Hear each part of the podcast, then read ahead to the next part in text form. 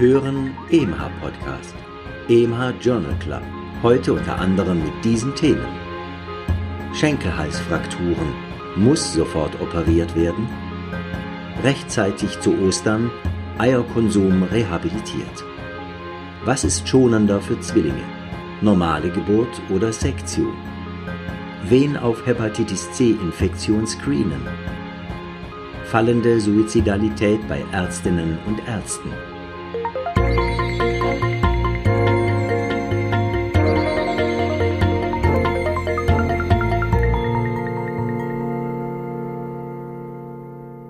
Hallo und herzlich willkommen zu einer neuen Folge des Podcasts EMH Journal Club. Schön, dass Sie wieder mit dabei sind. Ich bin Nadja Petschinska, Redakteurin bei EMH, dem Schweizerischen Ärzteverlag, und ich begrüße Sie heute aus dem Homeoffice. Natürlich hören Sie auch wieder den Autor des Kurz und Bündig, Professor Reto Krapf, und den Sprecher Christian Heller. Und ich möchte hier noch eine wichtige Ankündigung machen. In diesem Podcast finden Sie auch keine Studien zu Covid-19. Es ist in dem Sinne ein ganz reguläres Kurz und Bündig. Aber Professor Krapf und ein kleines Team sind dabei, ein Kurz und Bündig Covid-Special zu verfassen. Ich kann Ihnen noch nicht genau sagen, wann dieses Special live gehen wird, aber schauen Sie doch einfach in Ihrer Podcast-App nach, ob es eine neue Folge des EMH Journal Club gegeben hat und das vor dem 22. April, wenn wieder das reguläre Kurz und Bündig geplant ist. Das Kurz und Bündig Special zu Covid-19 finden Sie selbstverständlich auch auf der Webseite emh.ch-podcast. Und nun kommen wir aber zum regulären Kurz und Bündig dieser Woche.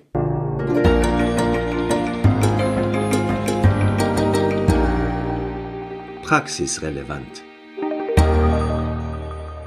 Schenkelhalsfrakturen. Muss sofort operiert werden? Es gibt verschiedene Hinweise darauf, dass eine Operation bei Schenkelhalsfrakturen innerhalb der ersten sechs Stunden nach Frakturereignis zu einem besseren Verlauf führen könnte.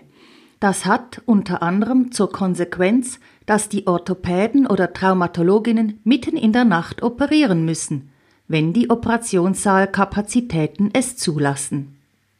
Laut der Hip Attack Studie scheint es nun aber, dass sie in Zukunft durchaus auch zuwarten dürfen und die Operation ausgeschlafen durchführen können. Von zu Beginn 27.000 Evaluierten wurden schließlich nur knapp 3.000, aber gut vergleichbare Patientinnen und Patienten randomisiert. Sie wurden entweder innerhalb von sechs Stunden oder aber weniger schnell im Schnitt nach 24 Stunden operiert. Die 90-Tage-Mortalität und eine Reihe perioperativer Komplikationen waren in beiden Gruppen identisch. Allerdings traten in der schnell operierten Gruppe weniger Delirien auf (9 versus 12 Prozent) und die Hospitalisationszeit war erwartungsgemäß leicht kürzer (10 versus 11 Tage). Schnelles Operieren ist also sicher, jedoch insgesamt der unter weniger Zeitdruck vorgenommenen Operation nicht überlegen. Mit großer Wahrscheinlichkeit ist die schnelle Operation auch stressiger und vielleicht relevant für die Burnout-Epidemie unter den Ärztinnen und Ärzten. Der ökonomische Druck favorisiert potenziell natürlich die schnellere Variante.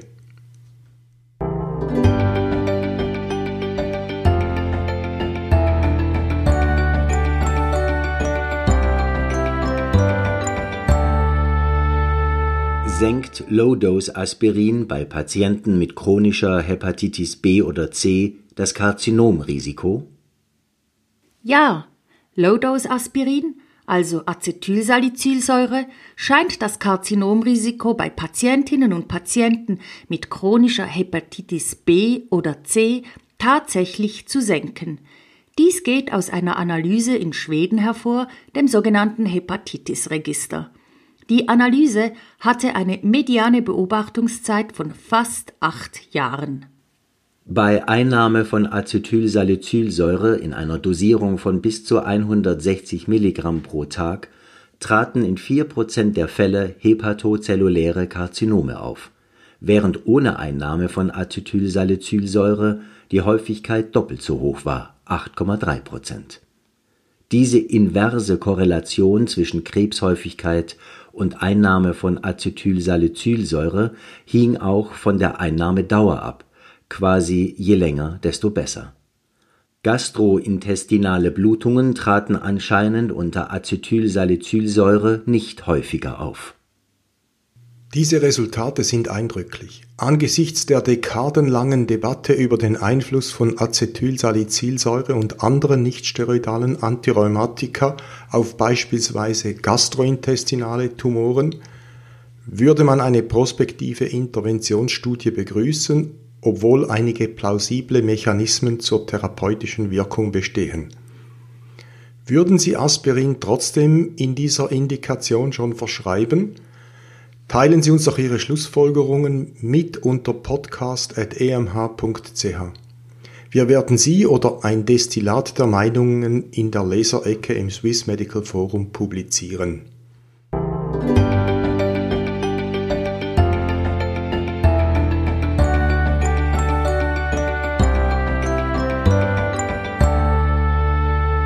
Rechtzeitig zu Ostern Eierkonsum rehabilitiert. Hat der Konsum von Eiern etwas mit einem erhöhten Risiko zu tun, eine kardiovaskuläre Erkrankung zu erleiden? Beobachtet wurden drei verschiedene Kohorten in den USA, darin eingeschlossen insgesamt mehr als 170.000 Frauen und mehr als 40.000 Männer. Alle Studienteilnehmer hatten bei Einschluss weder einen Diabetes noch eine bekannte koronare Herzkrankheit von einem moderaten Eierkonsum (moderat heißt hier bis zu einem Ei pro Tag plus verborgene Eierkomponenten in diversen Nahrungsmitteln) konnte kein negativer Effekt auf das Risiko, eine kardiovaskuläre Erkrankung zu erleiden, nachgewiesen werden. Bei Asiaten könnte das Risiko gar vermindert sein. Der sehr lange Follow-up betrug bis zu mehr als 32 Jahre Aufgrund der Kohortenzusammensetzung waren Gesundheitsberufe und damit vielleicht das Gesundheitsbewusstsein der Studienteilnehmer übervertreten. Für eine Normalpopulation gilt wohl, dass man moderaten Eierkonsum nicht mehr wie oft vormals verteufeln soll.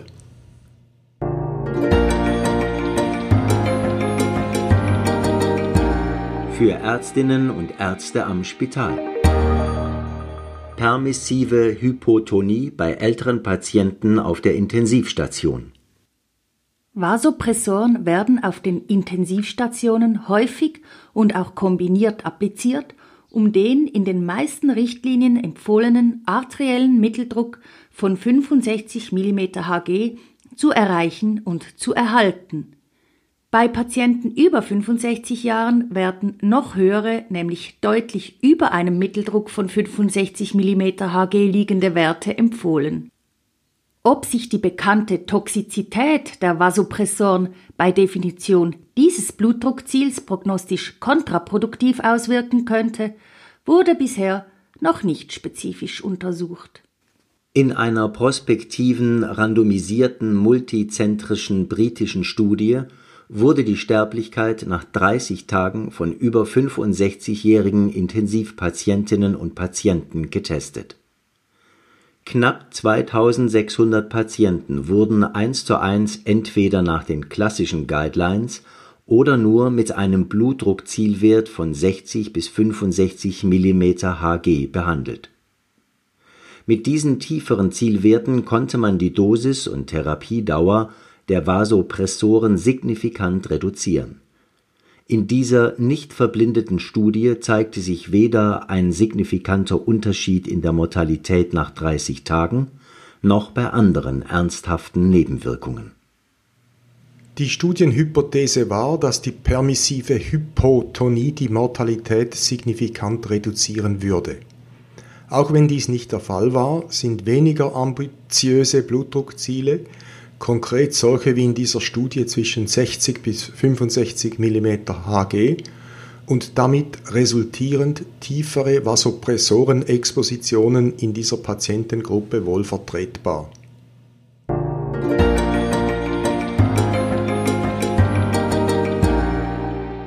Fokus auf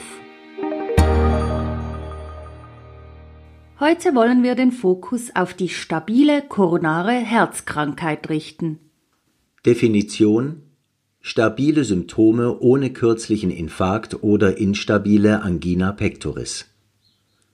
Mortalitäts- und Infarktraten bei stabiler koronarer Herzkrankheit sind im Abnehmen begriffen.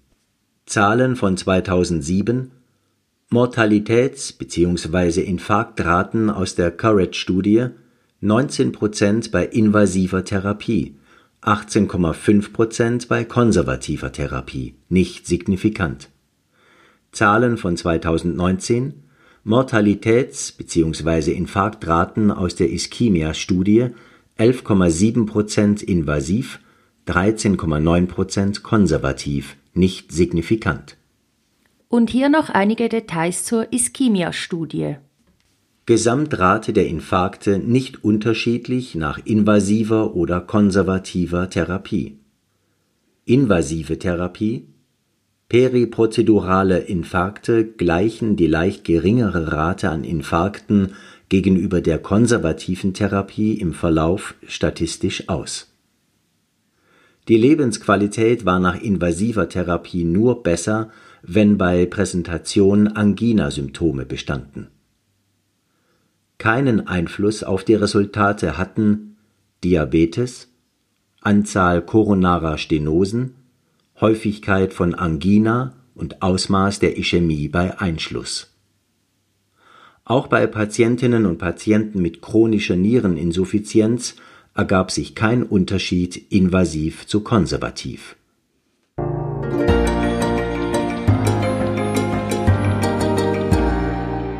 Immer noch lesenswert. Was ist schonender für Zwillinge? Normale Geburt oder Sektio? Angesichts der immer häufiger in Anspruch genommenen In-vitro-Fertilisationen kommt es zu einer Zunahme von Zwillingsschwangerschaften. Darum ist es gut, sich wieder einmal dieser Arbeit zu erinnern, wenn sie auch nicht so lange zurückliegt, wie oft in dieser Unterrubrik immer noch lesenswert üblich. Je etwa 1400 Frauen mit Zwillingen, wovon der erste Zwilling in Kopflage sein musste, brachten ihre Kinder entweder vaginal oder per Sektio zur Welt. Bei beiden Gruppen war die Geburt geplant und fand im Schnitt am Ende der 35. Schwangerschaftswoche statt. Bei der vaginal gebärenden Gruppe wurde im Geburtsverlauf in zwei von fünf Fällen doch eines der beiden oder häufiger beide Kinder per Sektio zur Welt gebracht. So blieben noch 783 normale Geburten beider Zwillinge drei von fünf. Die Sektio war der geplanten vaginalen Entbindung weder bezüglich fetaler Mortalität und Morbidität noch hinsichtlich der mütterlichen Gesundheit überlegen. Diese Studie kann als sogenanntes Landmark Paper gelten. De facto ist in dieser selektionierten Gruppe kein Unterschied zwischen Sektio und normaler Entbindung zu erkennen. Man kann Ressourcen schonen, oder wie üblich, wenn die Evidenz ein Unentschieden zwischen zwei Optionen ergibt, vielleicht einen etwas unbeholfen wirkenden Rat geben. Diskutieren Sie das Vorgehen mit Ihren Patientinnen.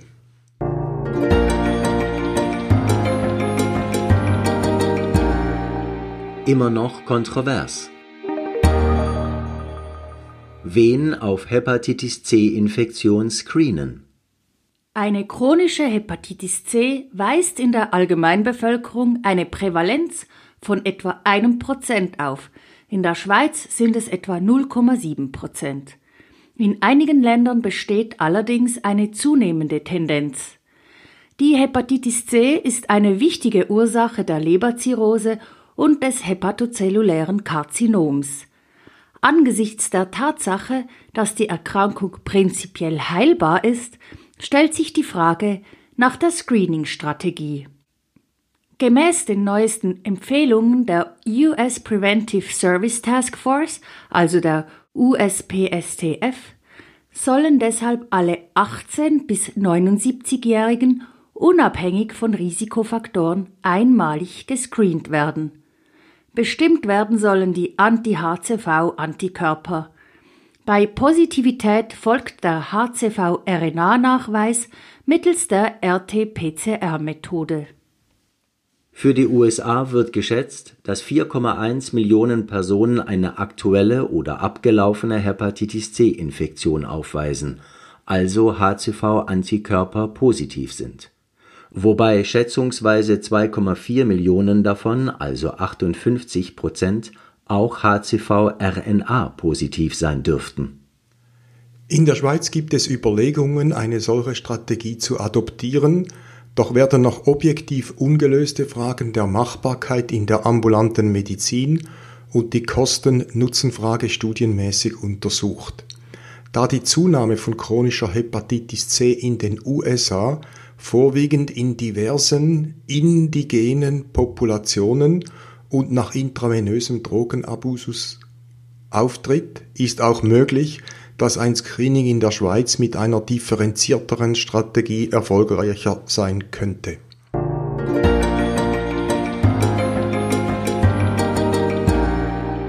Auch noch aufgefallen? Demenz-Screening bei Hämodialysepatienten. Welches ist der beste Test? Leider sind kognitive Defizite bei Patientinnen und Patienten mit terminalem Nierenversagen, namentlich unter Hämodialyse, häufig. Es scheint jedoch, dass sie nicht generell abgeklärt und gesucht werden. In einer neurokognitiv gut charakterisierten Hämodialysepopulation von 150 Patientinnen und Patienten hatte das sogenannte Montreal Cognitive Assessment MOCA unter fünf geprüften Screening-Tests die mit Abstand höchste Sensitivität. Im Besonderen war es besser und genauer als der Minimal Mental Status. Also das Mokka-Testformular auf jeder Hämodialysestation vorrätig haben. Allerdings den Test aber nicht in den Dialysezentren aus Konzentrationsgründen durchführen. Den Link zum Mokka-Test haben wir Ihnen in den Show Notes oder unter emh.ch-podcast dort beim Link zur Literatur bereitgestellt.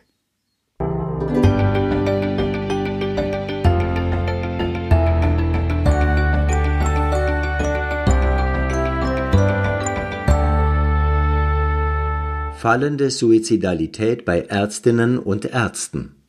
Im Vergleich zur Zeit vor 1980 mit ausgewerteten Studienresultaten bis 2015 ist die Suizidalität bei Ärztinnen und Ärzten gefallen. Allerdings bleibt ein seit den 50er Jahren deutlicher geschlechtsabhängiger Unterschied in der Suizidmortalität bestehen. Im Vergleich zu Nichtärztinnen ist das Risiko für Ärztinnen signifikant höher. Odds Ratio gleich 1,46, während dieses bei Ärzten im Vergleich zu Nichtärzten signifikant tiefer ist (Odds Ratio 0,67). Suizidalität ist eine tragische Folge vieler Umstände und Faktoren. Diese Zahlen sind ein Appell, in deren Identifikation und Prävention die spezifische Lebens- und Arbeitssituation vor allem der Ärztinnen speziell zu berücksichtigen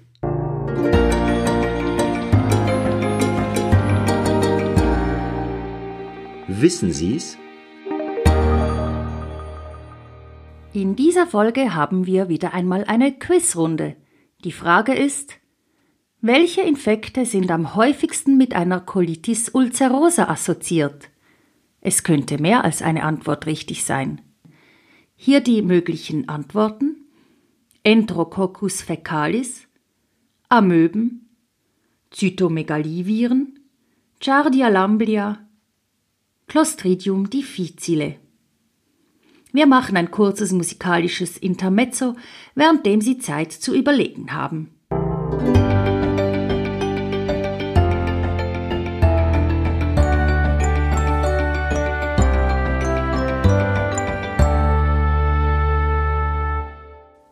Haben Sie es gewusst? Hier die Antwort. Clostridium difficile ist der häufigste Infekt bei entzündlichen Darmerkrankungen und führt auch häufig zu einer Exazerbation derselben. Auch eine Zytomegalie Colitis, also eine CMV-Colitis, ist häufig assoziiert mit einer Colitis ulcerosa. Eine CMV-Reaktivierungskolitis wird vor allem nach Glukokortikoidbehandlung wegen Colitis ulcerosa beobachtet. Richtig sind also die Antworten Zytomegalieviren und Clostridium difficile.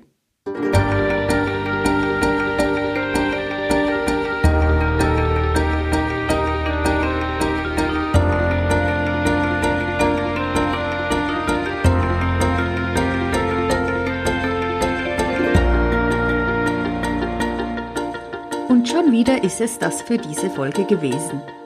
Den nächsten regulären Podcast gibt es am 22. April. Aber wie versprochen werden wir irgendwann dazwischen einen Covid-19 Special Podcast produzieren. Hören Sie dann rein. Das würde uns freuen. Die Referenzen zu den hier besprochenen Studien finden Sie wie immer in den Show Notes zu diesem Podcast oder unter emh.ch-podcast oder in der Ausgabe 1516 des Swiss Medical Forum unter medicalforum.ch oder in der aktuellen Printausgabe. Bis in zwei Wochen, machen Sie es gut und bleiben Sie weiterhin gesund.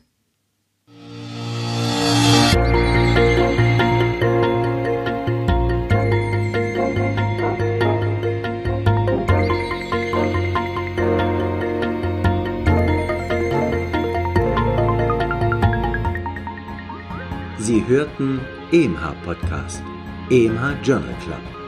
Konzept, Textbearbeitung und Moderation Dr. Nadja Pitschinska.